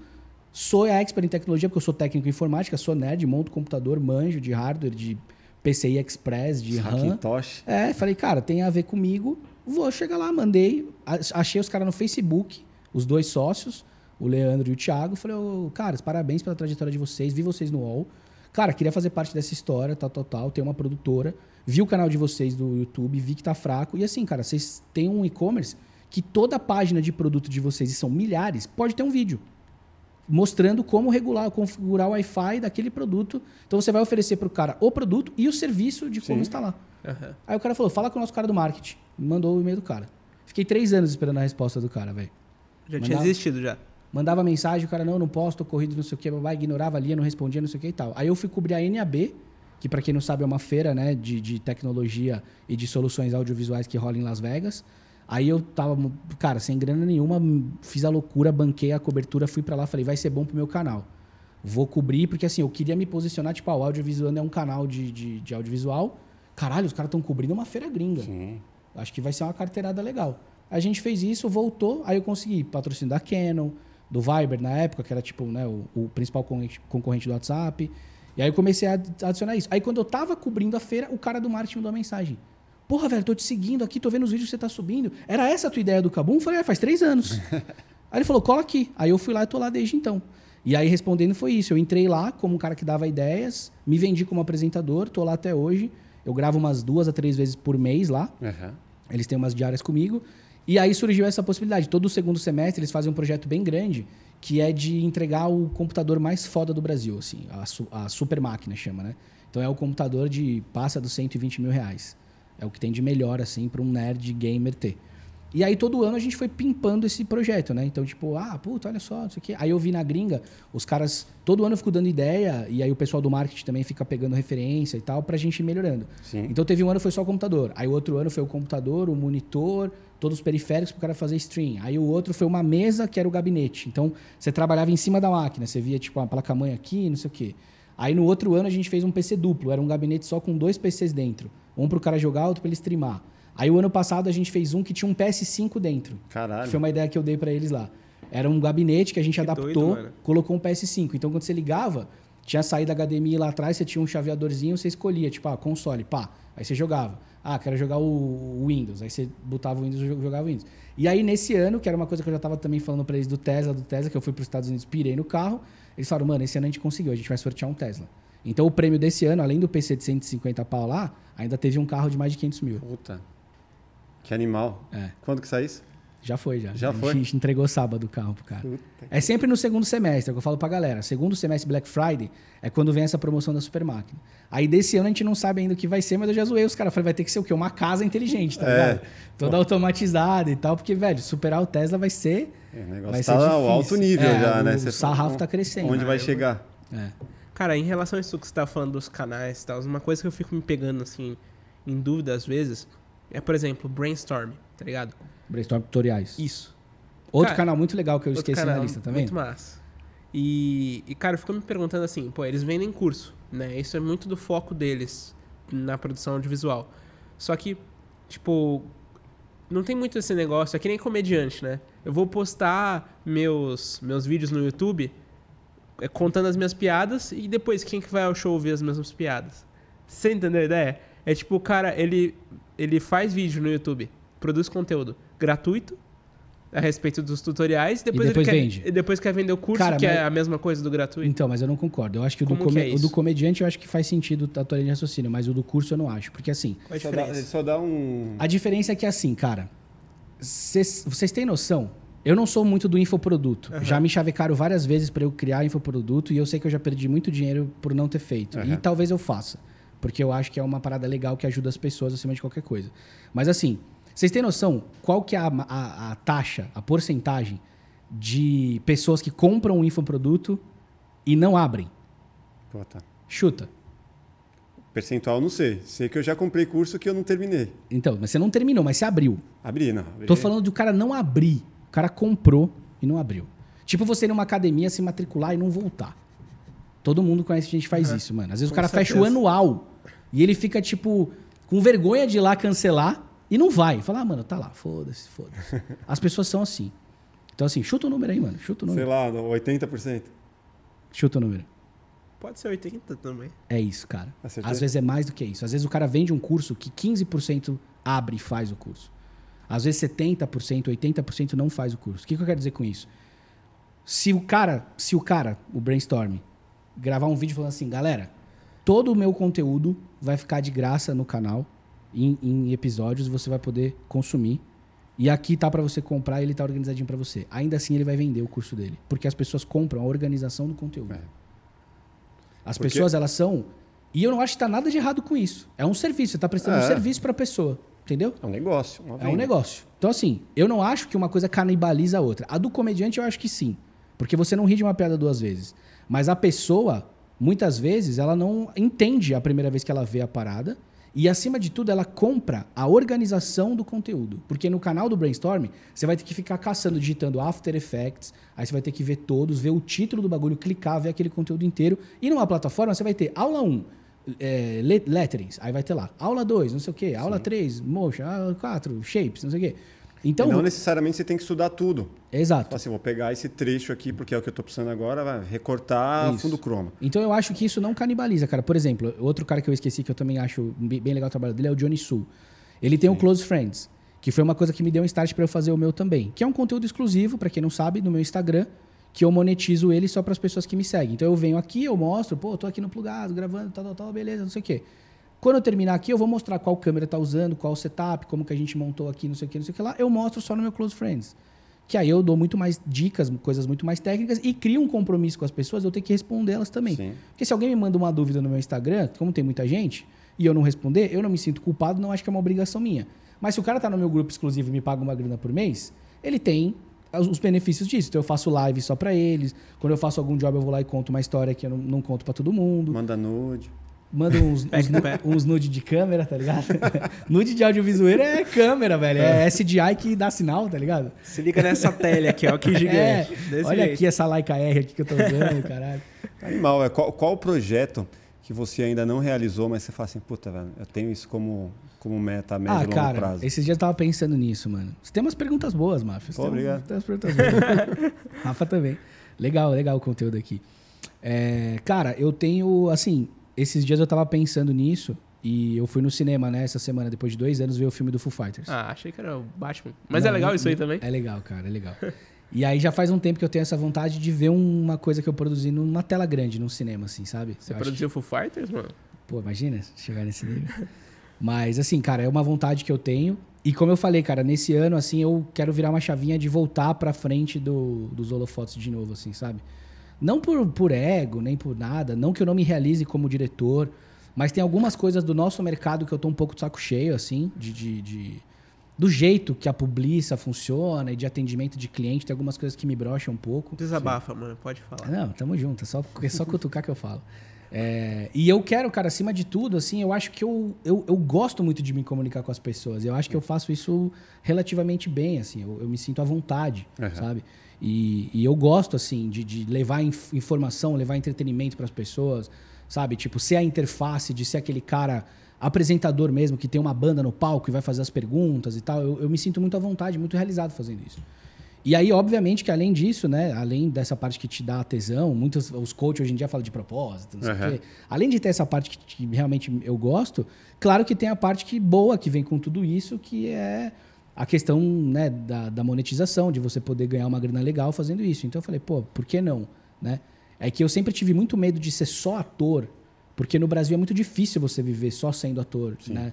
Se você não tá num projeto legal, se você não tá numa, numa, num player grande, cara, você vai ter que se sujeitar a fazer muita coisa que, que não é legal. Então, eu, assim, eu, fui, eu investi porque a produtora me demandou e eu tive clientes muito grandes. Meu primeiro cliente foi a Nickelodeon, foi a Viacom. Então, assim, eu fui, eu fiz meu pé de meia e agora eu tô no momento assim, pô, velho, legal, bacana, mas eu também gosto muito de fazer aquilo. Então, eu tô agora, tipo, querendo abraçar. Mas Mas o que, respondendo... o que vem primeiro, o longa ou o apresentador de um grande canal? Cara, o que eu queria é primeiro ser apresentador, velho. É. Eu sinto que tem uma lacuna no mercado aí, tipo, a gente sempre tem os mesmos nomes, pode ver. Ninguém esperava o Marcos Mion assumir o sábado da Globo. Não que ele não tenha talento ou capacidade, eu acho ele incrível desde a época da MTV. Sim. Ele e o Edgar foram os caras que me despertaram a vontade de ser apresentador de televisão. Eu acho ele um cara fenômeno, mas era um cara tido como, tipo, injustamente como o lado B, Record e Sim. um patamar abaixo. E aí quando você vê o Zeca Camargo apresentando um game show na Band, o Faustão indo pra Band, você fala assim, velho, peraí. Tá faltando uma galera nova. A MTV formava bons VJs e Sim. apresentadores. A MTV acabou. Então quem que veio depois disso? Quais são os caras que têm um conteúdo ali que seguro, que são versáteis, que conseguem entrevistar, que falam sobre vários assuntos, não sei o quê? Falta, velho. Então, Mas não tem muito a ver com a evolução do YouTube e que o- os grandes youtubers conseguem através da internet e não depende mais dos grandes canais? Cara, mas aí a gente tem que comparar algumas coisas, acho que não pede igualdade. Você tem que fazer um. Porque, porque, assim, por exemplo, se você comparar um garoto propaganda, o, se, o Américo. Vamos falar do Whindersson Nunes. Certo. Tá lá, o Whindersson Nunes é convidado para ir para Globo. Você acha que ele vai? Cara, mas ele não é apresentador, né? Sim, mas ele é um comunicador. Cara, ele é, mas ele, não, mas ele não é um. Mas ele. Eu, eu não, então, mas eu não acho que ele tá na cesta do Luciano Huck, do Tateus Schmidt, do Thiago Leifert e do Marcos Mion. Eu acho o Whindersson um cara incrível, um comunicador, um comediante, uma pessoa, uma figura humana muito legal. Já troquei ideia com ele, ele é um cara muito acessível, que toca em temas legais. Eu acho ele um cara foda. Uhum. Mas eu não vejo ele com o microfone na mão, com uma fichinha, fazendo um dança dos famosos. Sim. Mas tá, a gente também não via a Sabrina Sato, por exemplo, na época do Big Brother ou do Pânico, e ela virou. Mas eu acho que a Sabrina Sato, do- ela, ela, é, ela é uma entre, entertainer diferente do Whindersson, cara. Ah, sim. O Whindersson, eu acho que ele, assim, ele é o cara engraçado, tipo o Tiro Lipa, tá ligado? Sim. Ele tá É numa galera não da precisa de zoeira. nada, dá ele tá, uma- é. um celular na mão Mas, dele, por exemplo, eu não vejo ele sendo o host do Big Brother Brasil, por exemplo. É, tipo, ou do, do, do sábado à tarde da Globo, entendeu? É nesse, por exemplo, o troféu vai faz- fazer uma live do Oscar. Você mete um terno no Thiago Leifert, o Thiago Leifert, mano, ele apresenta qualquer coisa. Sim. Esse maluco, ele é Eu admiro, cara. zica, velho. Ele é zica. O que ele fez com o Big Brother, qualquer projeto que você dá na mão dele, por ele ser um workaholic, um cara estudioso, um cara foda, ele chega lá e apresenta qualquer coisa, mano. Ele é Sim. muito foda. Eu tô falando nesse sentido, entendeu? Porque assim, eu não tenho a graça do Whindersson, a espontaneidade, o talento, a história de vida dele que faz ele ser o quem ele é e esse tal. Mas eu acho que eu sou um cara estudioso o suficiente, com um poder comunicacional in- interessante, pra se eu tiver que entrevistar, fazer uma live do Oscar e, e depois em- dar- entrevistar o Whindersson e zoar, Aham. e tiver que fazer o link ao vivo, trazendo um pouco mais de seriedade da luta dele com o Popó, eu seguro, eu apresento e eu faço. Total. Tanto que hoje eu faço live da Samsung, live shop, faço o Kabum, faço minhas zoeiras no Instagram, apresento, faço um monte de coisa. Aham. Eu gosto disso, entendeu? Eu tô falando desse papel do apresentador versátil. Sim, do mestre cerimônia ali, É. independente de onde estiver. Exato. Aí você liga, tipo, no Sport TV, tem o prêmio do, da CBF, do jogador de futebol, não sei o quê. Você vê o Thiago Leifert lá, mano. Ele, tá, ele, tá, ele cabe em todos os projetos que você precisa. E agora ele tá fazendo esporte, né? No YouTube tá transmitindo o Campeonato Paulista. E ele tá fazendo no YouTube o. Ele é locutor. Não, cara, ele, ele, é, ele é um gênio, mano. Comentarista, eu, go- eu locutor, gosto lá. muito dele, velho. Ele é um cara muito bom em tudo que ele faz. E ele é muito versátil e ele é muito talentoso e se comunica muito bem. E ele sempre flertou muito com o YouTube, né? Que é muito doido isso. Tipo, eu hoje tô no YouTube e quero ir pra Globo. E ele tava na Globo e queria muito fazer um projeto do YouTube e a Globo não deixava. Tanto que o 01, que era aquele 011. programa dele... Não, 01. É 01? 01 por causa do binário. binário, do binário, é. O lance do 01, é, quando aquele projeto foi um projeto. Tá, vou fazer uma fofoquinha aqui. Foi um projeto que a Globo fez um piloto com youtubers famosos. E bem famosos na época. E eles foram pra Globo, gravaram o piloto. E aí, e aí o Thiago já tinha pedido várias vezes para ter um canal. E no contrato da Globo não, não podia quando ele assinou. Hoje eu não sei como é que tá. Mas isso Pra foi. algumas pessoas não pode. É, então. não- Inclusive, não pode nem aparecer em canal do YouTube. então, exatamente. E aí o Thiago era um desses caras. E aí ele, e aí ele acabou assumindo lá o 01. Eu não sei o que, que eles adaptaram, não sei tantos detalhes, mas eu sei que era uma ideia de pegar naquele horário depois do Altas Horas Uhum. e colocar uma galerinha do YouTube para mostrar que a Globo tava abrindo é, esse canal de comunicação e pegando gente da internet para levar para TV. É. E aí ele acabou assumindo e eu gostava muito do formato, achava muito bom, porque ele é muito bom Sim. e eram temas nerds e era muito legal o formato. Mas era isso, ele sempre quis fazer YouTube, cara. E ele é uma máquina, velho. Fui eu que derrubei uma coisa? E, E- ele é uma máquina, velho. Ele, assim, ele é muito foda. Eu- é desse sentido que eu tô dizendo, entendeu? Entendi. Mas cai nesse lugar, assim. Às vezes uma televisão convida um cara, um blogueiro, um influenciador para apresentar um programa e quer pagar um dinheiro que pro cara não faz o menor É. sentido. Isso eu entendo, mas o que eu acho, assim, nesse lugar que eu tô falando, em projetos grandes, o salário de um Thiago Leifert, de um Luciano Huck, do Mion, do Faustão, tá num lugar que o YouTube, assim, pro youtuber faturar o que esses caras faturam, é- é- eu acho que tá em outro nível de... Aí você de- pega só quem tá na ponta mesmo. É, entendeu? Agora, voltando no- na, na sua ideia lá do início, para você conseguir o contato com o Kabum, e agora a sua ideia de conseguir um contato com a Globo, um grande canal, contato não, mas o acesso, é, você está formatando um projeto para conseguir Cara, não eu- esperar que os caras te entreguem algo de mão beijada, mas que sim você apresente? Legal, cara. Bater na porta, né? É, dos então, caras. quando eu tava na Nickelodeon, eu escrevi vários pilotos de programas de televisão. Vários. Aham, E eu cheguei a bater em algumas emissoras e tentar fazer. E aí não deu certo. aham. Muito até por aquela questão de que por episódio os caras queriam pagar pouco, principalmente TV por assinatura e tal. Sim. É um mercado muito difícil de você entrar, tá ligado? Mas hoje, cara, eu tô focado assim em dar uma, uma relaxada um pouco de trampo, porque os últimos anos de pandemia Sim. eu trabalhei absurdamente, tá ligado? Assim, foi absurdo. Contramão do mercado. É, que sou muito grato, cara, porque tive Covid, não tive complicação, tá ligado? Aí depois vacinei e trabalhei muito remoto, desenvolvendo, que é aquilo que eu falei aqui quando eu me apresentei, né? As duas coisas que eu gosto, comunicação e tecnologia. Pandemia, todo mundo trancado em casa. Como que eu posso usar meu lado nerd para poder continuar contando as histórias que precisam ser contadas, entendeu? Primeiro é contratar a internet mais foda que tem, a fibra mais rápida para E, conseguir cara, e atender. começar a hackear os equipamentos. Como Aham. que eu consigo controlar uma câmera à distância? O que, que eu preciso fazer? Então eu criei vários cenários, assim, vários kits de vários preços diferentes para mandar para um executivo de uma empresa, para um influenciador, para alguém, e eu poder controlar tudo remoto. Então, cara, eu cheguei a dirigir publicidade com aquelas senhorinhas fofas do Itaú lá, Aham. com uma webcam de 300 reais, velho. E a gente entregou uma publicidade que foi pra TV, que foi pro YouTube e tal. E, cara, ficou bonita a qualidade, velho. Os caras da agência até duvidaram que a gente tinha rodado de, de webcam. É. Porque eu, usei um software lá que conseguia ter acesso ao, ao- ao obturador da câmera, ao ISO e tudo Aham. mais.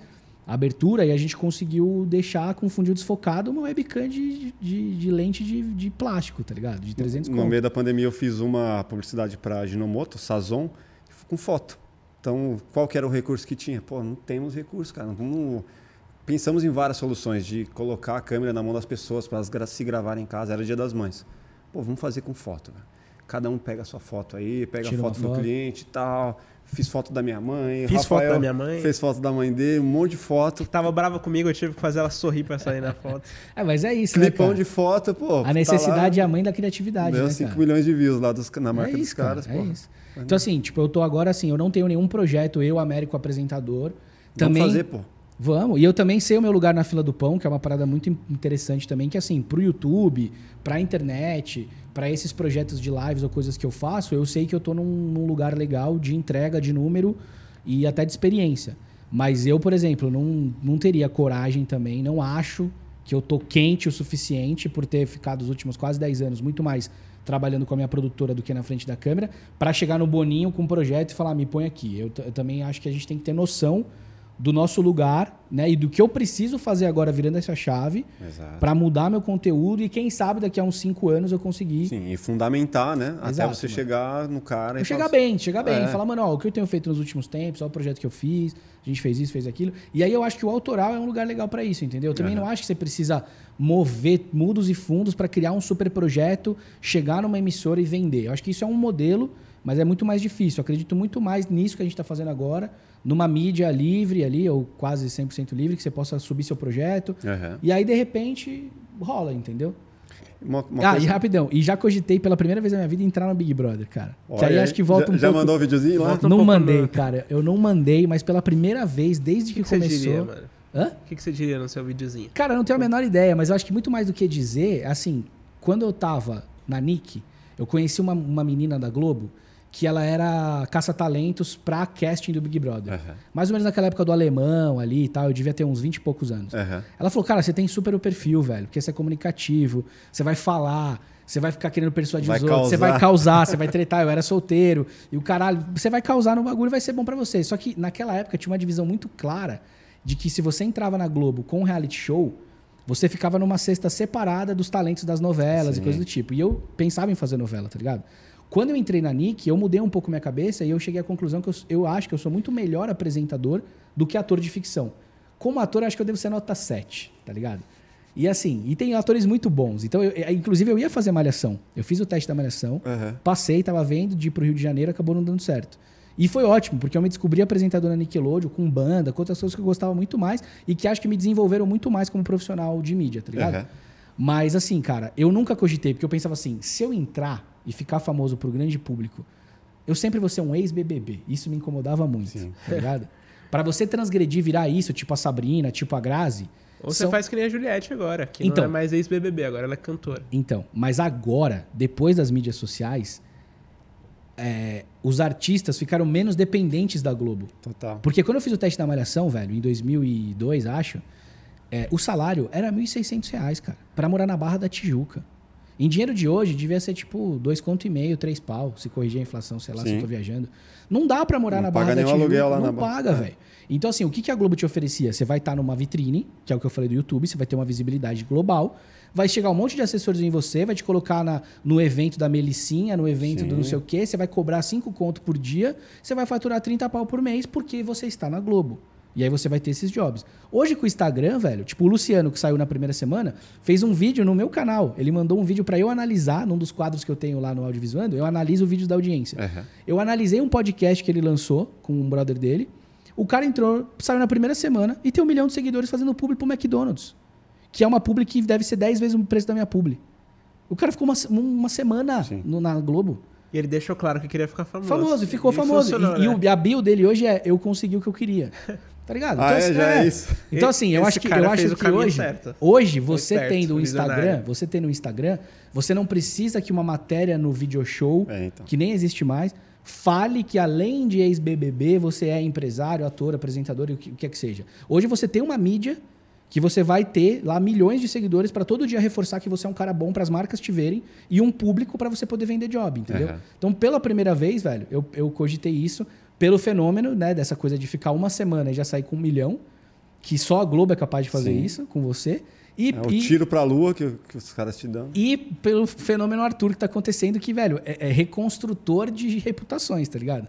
O cara entrou cancelado, que a Carol Conká entrou de boa e saiu cancelado. Aham. O Arthur entrou cancelado e vai sair de as boa. traições, as... Se ele não fizer bosta, ele vai sair presidente do Brasil, tá ligado? Porque o. Puta, não, não tô, tô entendendo qual que é essa do Arthur, velho. Como que o cara já foi indicado tantas vezes, falam mal, a mulher aparece, não sei o quê.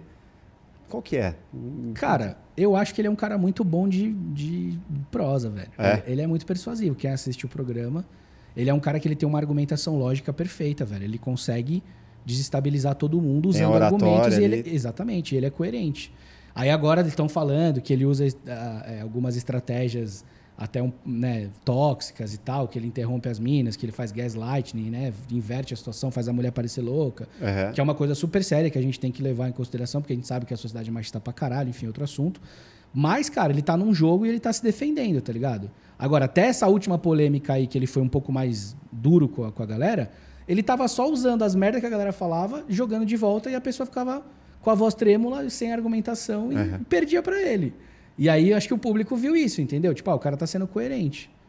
É, fazer o seu programa de análise de Big Ah, Brother. não, né? cara, mas eu não sou isso, cara. Eu não isso, um- eu não isso.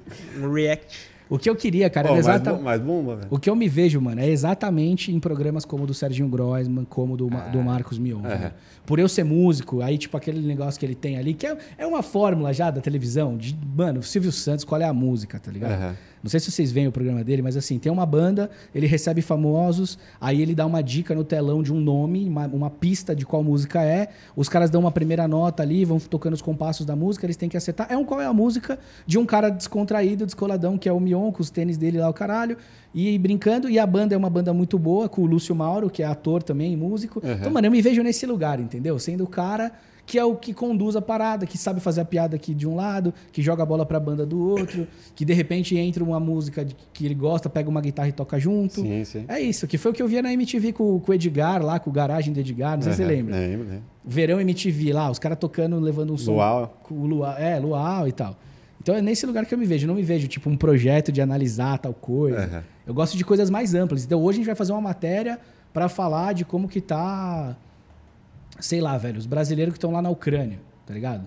Ou vamos falar com o Chain lá, que é o fotógrafo que tá cobrindo em imagens o que aconteceu. Mano, que câmera que você tá usando, o que você tá fazendo, como é que é, não sei o que lá. Eu me vejo como esse, como esse cara, entendeu? Animal. É isso. E esse cara que tá lá na guerra, ele tem todo aquele negócio lá de usar colete, não tem essas paradas de. Tem, mano. Tem, porque de é pesado. fotógrafo de guerra. É, é. Eu não manjo muito disso, mas eu já entrevistei pro audiovisuando um cara, conheci ele num evento, que ele foi correspondente de guerra, né? E aí tem várias coisas que eles usam, né? Aqueles colete tipo de... Quando você vê no aeroporto o cara sinalizando, aquele Sim. colete laranja e tal. Porque, mano, tá todo mundo camuflado, né? Você vai com uma roupa camuflada, o cara te mete um tiro. Se você tá com uma roupa laranjona A ou... roupa da imprensa, né? a roupa da É igual imprensa, na, o na, tiro co- na cobertura no Rio de Janeiro, lá da, Exato. da invasão do morro e tudo mais. Agora, o cara que tá lá em cima, no drone ou no avião, que vai meter um míssil no. Não tá vendo você ali, né? É. Então, assim. É, é um risco latente diário de você morrer, né? E a lente também não tem interferência nisso aí, a, a lente branca da, da tele. Não tem um porquê, não tem uma Então, uma vez disso. eu ouvi falar que aquela lente tele da Canon, né? Ela acabou, é, por ela ser muito usada em fotojornalismo e tal, essas teles eles colocaram ela branca Tipo, a partir da 70-200 ali. a 70-200 para cima da Aham. Canon. Eu ouvi falar, não sei se é verdade, tá? Não vou cravar Nem aqui. eu, nem eu. Mas eu ouvi falar que é até pra ajudar no cenário de guerra. Porque assim, imagina, o cara tá vindo lá, o soldado. Ele vê um maluco escondido lá atrás, o É. cara sai com um troço daquele, ele pode achar que é uma sniper, entendeu? Pode crer. Uma bazuca. E aí não tem arma que seja creme, que seja cinza, que seja branca, né? A arma sempre é preta, velho. Faz sentido. Então, não sei, eu ouvi rumores. Aí fica, fica a informação, pesquisem, vê se vocês acham a, a fonte aí. Eu, eu já tentei pesquisar, nunca achei uma. Mas eu escutei isso num evento, uma vez alguém da Canon falando e tal. Você tinha uma relação com a Canon, né? Ou tem ainda? Você Tenho, cara. gente- até na pandemia a gente fez um projeto com eles de produzindo em casa, incentivando as pessoas a produzir em casa. A gente fez bastante coisa, cara. Eu tentei várias vezes ir no marketing da Canon aqui no Brasil, Como que é o japonês lá? O japonês estava aqui esses dias. Massal? Massal. mas bem antes do Massal, cara, quando a gente começou a fazer os reviews no nosso canal, era tudo 7D, 5D, a gente usava muito Canon, né? Aham. E aí eu fui, fui tentei o marketing deles aqui no Brasil, ninguém respondeu nada e o canal já estava grande, já tinha, sei lá, seus 35, 50 mil inscritos e tal. E vocês sabem o quanto é difícil chegar Sim. nesse número, tá É, ligado? porque é um público muito nichado. Ainda mais né? 2012. É. E aí a gente já tinha isso em 2013, 14 e os caras pff, cagaram assim. E aí eu fui pra NAB de 2014. O que, que é NAB, mano? A NAB é o que eu falei aqui, É a- evento. é aquele evento em Evento. Las Vegas de Ah, pode crer. NAB significa National Association of Broadcasters. Então é a Associação Americana dos Trabalhadores de Televisão. E tem um bracinho de cinema também que você vai. É como se fosse 10 AMBs, para quem conhece aqui o Centro de Exposição de São Paulo. Gigantesco. Gigantesco. E Todos assim, os lançamentos que você possa imaginar. tudo que você imaginar. O stand da Blackmagic lá, velho, é gigantesco. Você tem todas as câmeras expostas. Você chega lá, você tem modelos, atores contratados que ficam lá o tempo todo. E você enquadra o cara. Exato. Você enquadra o cara, você configura, você mexe. O cara Qual o tamanho da 7 Expo em relação à NAB? Ah, cara. É tipo. A 7 é uma feira legal, mas É. assim, eu não sei, eu sou ruim de tamanho, mas é. Sei lá, mano, deve ser. Um décimo. Ah, acho que por aí, velho. É. É. E lá tem coisas que você só vê lá, porque eu nunca vi outro lugar, por exemplo. Entre um pavilhão e outro, você tem uma estrada que corta assim, e ele tem uma conexão superior e tem um jardinzão. Aí nesse jardim ficam estacionados helicópteros com aquelas câmeras shot over. Pra, então, assim, olha, né? Cara, é, outro, Bizarro, é bizarro. é. Aí aquelas unidades móveis absurdas de Uhum. 8K, transmissão, antena, o caralho. É, mano, tudo que você imaginar, do cartão de memória, do tripé, até uma unidade móvel 8K com link via satélite, tem um standzinho da galera fazendo isso. A China em peso, um monte de gente. E aí foi isso, eu- fui cobrir, eu tive esse insight de ir lá, porque me falaram que era o lugar que eu tinha que estar pra conhecer a galera e tal. Banquei, fui a primeira vez, e aí quando eu cheguei lá, eu fiquei parado assim, mano, uma meia hora no stand da Canon, gigantesco. Fiquei só vendo quem era o japonês mais pica e todo mundo vinha falar com ele. Falei, mano, eu tô aqui pra isso, velho. Fiquei olhando, fiquei olhando, fiquei olhando, falei, é aquele ali. Aí cheguei no cara e falei, oi, tudo bem? Tô meia hora aqui e eu vi que tudo passa por você. Então, se você não for a pessoa que vai me ajudar, Você você, é vai me cara. indicar alguém que pode me ajudar. Ó, aí preparei um materialzinho, fui com o iPadzinho assim, falei, ó, esse daqui sou eu. Um canal, você não vai entender nada, a gente fala em português. E mesmo a gente falando com uma, né, em uma língua que poucos países do mundo falam, olha esse vídeo aqui da 70D que eu fiz. Tem 170 mil views. Agora eu vou mostrar meu e-mail. Olha quantos comentários eu tive aqui da galera falando que comprou a 70D. Blá, blá, blá, blá. Você é do marketing? Falou, sou. Eu falei, então, eu mandei esse e-mail aqui pro pessoal do marketing dia tal, do tal, ninguém me respondeu até hoje. Cara, fui abordado pela Sony. E aí? O cara falou, peraí. Aí ele chegou, chamou três, quatro caras, espera um pouquinho. Aí chegaram três brasileiros lá. Oi, tudo bem? Não sei o que, o caralho, bababá. Ele falou, é, mano, não sei o que. Eu falei, pô, já entrei em contato com vocês, não sei o que. Aí rolou. Aí eu- Enquadrou os caras. quadrou os caras e falou assim, mano, vocês estão de sacanagem, velho. O cara veio do Brasil aqui, tá ligado? Pra descobrir alguém que presta atenção nos caras. Uhum. Aí eu fiz um media kit bonitinho com os nossos números, os o, no- nossos, né, o nosso demographics lá, mostrei. Mas você tinha uma proposta clara, estabeleceu o valor, ó, quero tanto. não, não. Eu só primeiro chavequei. Falei, ó, tô na pista, tô solteiro, vamos namorar. Foi Uhum. isso. Aí eles, beleza, voltando pro Brasil, a gente marca uma reunião. Aí voltamos pro Brasil. Falei, ah, e aí? Ah, não, ó, tudo que vocês quiserem pegar aqui de equipamento e fazer essa review. Eu falei, mano.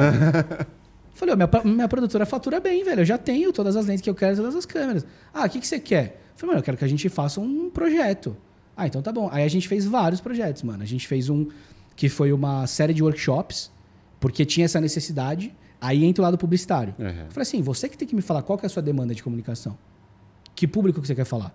Eu tenho uma pesquisa de marketing aqui, ó, pronta no meu inbox, que vocês pagam 300 mil, que eu tô ligado, que eu sou publicitário, pra galera ver o que, que, que, que lente eles querem comprar, o que, que a mãe compra, o que, que o profissional compra, o que, que o, o entusiasta compra. Eu tenho aqui, ó, eu sei o que os caras querem comprar. Agora, o que, que vocês querem? Quais são as datas sazonais que vocês a- ativam? Qual Uhum. campanha que vocês vão fazer? Qual é que é? Onde você quer chegar? Aí eles falaram, não, a gente com a linha de cinema no Brasil, a linha C não pegou. Porque o cara tem a 5D, ele não vê a vantagem da 5D pra C100. Falei, então vamos trabalhar a C100. Tá bom. Aí a gente foi e criou uma série de workshops em vários lugares no Brasil, nas principais capitais que eles queriam, né, nas praças. E aí a gente pegou a câmera deles, a gente ganhou uma grana, gente- aí sim rolou uma, uma proposta, ó, a gente vai cobrar tanto por workshop, a gente, para ficar acessível para o nosso público, a Canon paga metade do ingresso e o cara paga metade, então eu consigo rentabilizar. Sim. Você me dá a câmera mais uma grana e a gente vai fazer esses workshops mostrando na prática por que, que a linha C é melhor do que ter uma 5D. E a gente vai ativar mídia num cara que tem 30 pau para comprar uma câmera. Porque não adianta eu oferecer uma câmera de 30 pau pro moleque que vai comprar a T3i, que é o que a Canon fazia. Sim. Ela pegava, tipo, publicações, eventos e falava com o moleque que não tem. Aí a gente vai trabalhar essas duas partes. Aí eu vendi dois projetos para eles lá. A gente criou, né? Eu e o Duca, esse projeto dos workshops pra galera tal. E aí a gente criou um outro projeto para youtubers, que, que era, eles sempre tiveram o Canon College, que era uma plataforma de ensino de fotografia e tal. E aí a gente criou o Canon Video College, que não existia. Então a gente pegou, a gente mapeou sete verticais do YouTube de maquiagem, aqueles canais de futebol, Uhum. comportamento. E aí a gente ia visitar os canais com a T6i e com alguma lente diferenciada para mostrar como que aquela lente aplicada no conteúdo que o youtuber tinha melhorava a qualidade de imagem dele. Fazia diferença. Exato. E aí cada vídeo virou uma série, uma playlist no canal, pra galera entrar no Canon Video College, o cara clicava e a gente mostrava, ó, se você faz make, beleza? É legal ter uma lente macro pra você mostrar a pele, mostrar isso, mostrar aquilo. Os caras do futebol, a gente mostrou o, o recurso de slow motion, desafio do travessão, a bola batendo no travessão. Uhum. E aí a gente foi fazendo isso, entendeu? Ah, conteúdo de marca, claro. Conte- um branded content Uhum. mais aplicado a isso, entendeu? Muito foda. E foi bem legal, mano. Mano, a gente tem uma parada aqui que a gente sempre pergunta para os nossos convidados e para você que é da música, acho que não sei se vai ser mais fácil, mais difícil, mas a gente tem uma playlist no Spotify em que Legal. a gente gosta de marcar esse momento com a música do convidado. É, você vai escolher uma música e a gente e contar que história, que memória afetiva que essa música te traz. Pra gente marcar esse momento aqui hoje e você trazer uma lembrança aí. Uma boa lembrança. Caraca, velho, que, que legal. Deixa eu pensar aqui. Mas pode ser de qualquer coisa, de qualquer, coisa. momento. Preferencialmente uma música nacional, mas. Nacional? É. Aí você me restringiu bem aqui. Não, se quiser, É, se for gri- gringa, não- tem problema. A nacional a gente marca, né? O cara que Ah, quer. uma, uma- entendi, entendi. Tem um lance de engajamento, né? É. Cara, assim, eu vou falar de uma gringa, depois eu penso numa brasileira, pode ser? Demora. Tem uma, uma passagem, assim, cara, que foi muito legal, que foi quando eu... Eu sempre tive, assim, alguns sonhos, né? De moleque, assim, de música e tal, de viver algumas experiências. E eu sou um cara zero, assim, tipo, roupa, marca e o caralho, carro. Nunca tive essas piras, assim. Mas eu sempre valorizei muito experiência, velho. Então, tipo assim, cara, vou no show de um artista tal, quero conhecer a Califórnia, quero fazer isso, quero, tipo, ir no, no show da banda tal, quero ir numa final da Champions League, sabe umas coisas assim? Sim, sim. Meio que o slogan do, do Mastercard não tem preço, tá ligado? É. E aí eu vivi uma experiência que foi muito foda, cara, que tem um festival lá na Califórnia bem famoso que é o Coachella, que é um festival de música, artes e criatividade muito famoso, muito foda. E eu comprei o ingresso num ano e acabou não rolando de eu ir, eu tive que vender lá, gente, porque ele sempre é mais ou menos perto da NAB. Uhum. Então eu já pensei, porra, velho, eu vou na NAB, faço os contatos que tem que dois fazer, tiros. fico um tempinho em Los Angeles tirando uma Mas onda tá. e vou no Coachella. Uhum. E eu não fui. E aí teve um ano, cara, que foi 2016, que eles fizeram um Coachella fora de época, que é uma coisa de brasileiro, né? Carnaval fora de É. época. Lá eles fizeram uma, um outro rolê, que era no mesmo lugar, lá, lá em, em Indio, na Califórnia, no mesmo lugar onde é o Coachella, só que foi conhecido como Desert Trip. Que foi um show, porque assim, o Coachella é festivalzão, igual o Lola, que começa meio-dia vai até meia-noite. E lá, e aí assim, cara, é cansativo, tá ligado? Pra você ir, não sei o quê, tem gente que acampa, o caralho, faz barbecue ali nos carros, não sei o quê, é todo um rolezão. Mas é sol, é quente, é meio no deserto, Tipo um. Burning Man, assim. É, mas, mas tem mais estrutura, né? O Aham. Burning Man é, é mais roots, assim. Mas enfim, cara, e aí é, eu sempre quis conhecer o Coachella pela estrutura pra viver aquilo e tal. Não rolou e eu sabia que era um bagulho super cansativo também nesse sentido pra você poder curtir tudo. Aí, como tem uma galera mais velha que não era do Coachella, eles inventaram, fizeram um teste, tava todo mundo pedindo a volta do Led Zeppelin, não sei o quê. Os caras viram que tinha uma, uma galera mais velha que queria uns shows assim mais clássicos. E aí eles criaram no, no lugar do Coachella o Desert Trip que foi um show que na sexta-feira eu assisti Bob Dylan e Rolling Stones.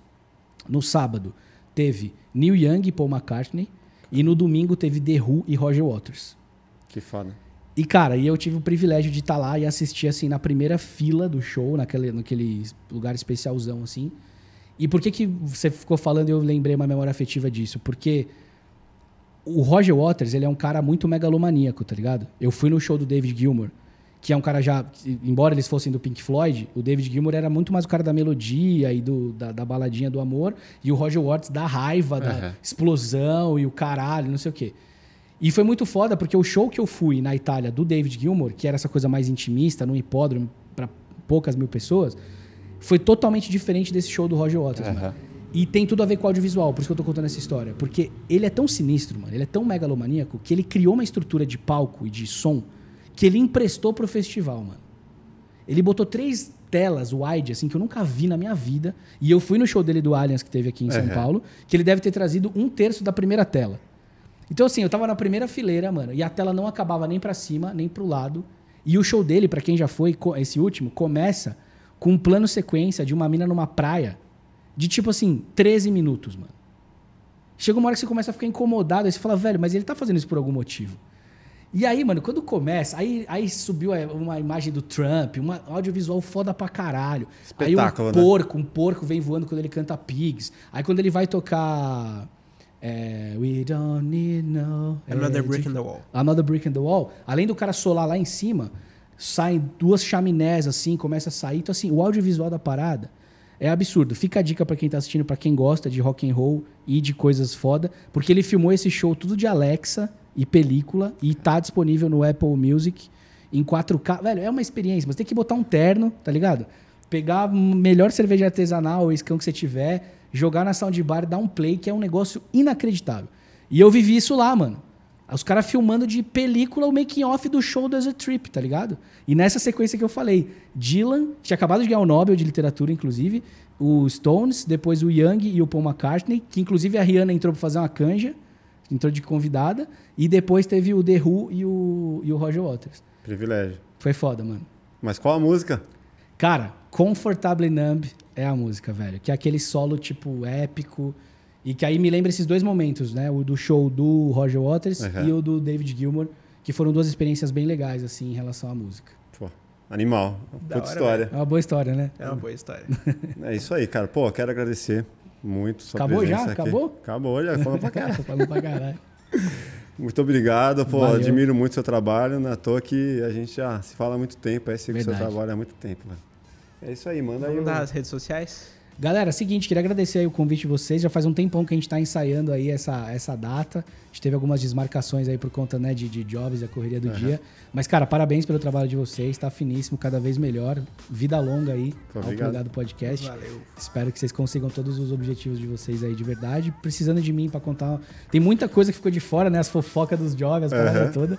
Mas é isso. E pra galera que gostou aí um pouco das coisas que eu falei, Instagram, Américo Fázio, com Z. É só me mandar lá, é minha rede principal, assim, onde eu mais interajo com a galera. E também tem o canal do YouTube, que a gente tá num hiato aí, provavelmente a gente volta a produzir uns conteúdos. Que vocês sabem como é que é difícil a gente conseguir conciliar a agenda Sim, sim. vida pessoal, trabalho e projeto autoral. Mas é audiovisuando com Z e U de zoeira. E Américo Fázio aí no Instagram, tamo juntos. E o OnlyFans? OnlyFans eu não entrei ainda. Eu preciso, né, ver aí se vai ser pack do pezinho, o que, que vai ser que a gente vai fazer. Mas tem o meu Close Friends, Close cara, que é um. OnlyFans do bem, com conteúdos de audiovisual, se você quiser dicas aí de, de audiovisual. E é isso, cara. Sejam bem-vindos. A conversa nunca para, à tua disposição de todo mundo. E é isso, tamo junto. Animal. O Rafael vai mandar as nossas. Valeu, aí. galera. Se você ainda não se inscreveu no canal, agora é a hora, cara. Vai lá, se inscreve aqui no canal. Também ativa o sininho se você ainda não ativou. Deixa o like pra gente espalhar essa mensagem pro máximo de pessoas possíveis. Deixa seu comentário quem você quer ver aqui no plugado. Ah, e também não se esqueça de ver aqui no nosso link da descrição o nosso grupo do Telegram, cara. Porque lá a gente anuncia quem que a gente vai trazer aqui em primeira mão. E vocês ficam sabendo antes de todo mundo. É só por lá, cara. Vocês vão poder conversar com a gente, interagir, mandar perguntas, beleza? Beleza. Valeu. Obrigado. Obrigado, equipe. Obrigado à audiência aí. Obrigado a todo mundo. Um grande abraço. Até o próximo lugar do podcast. Valeu.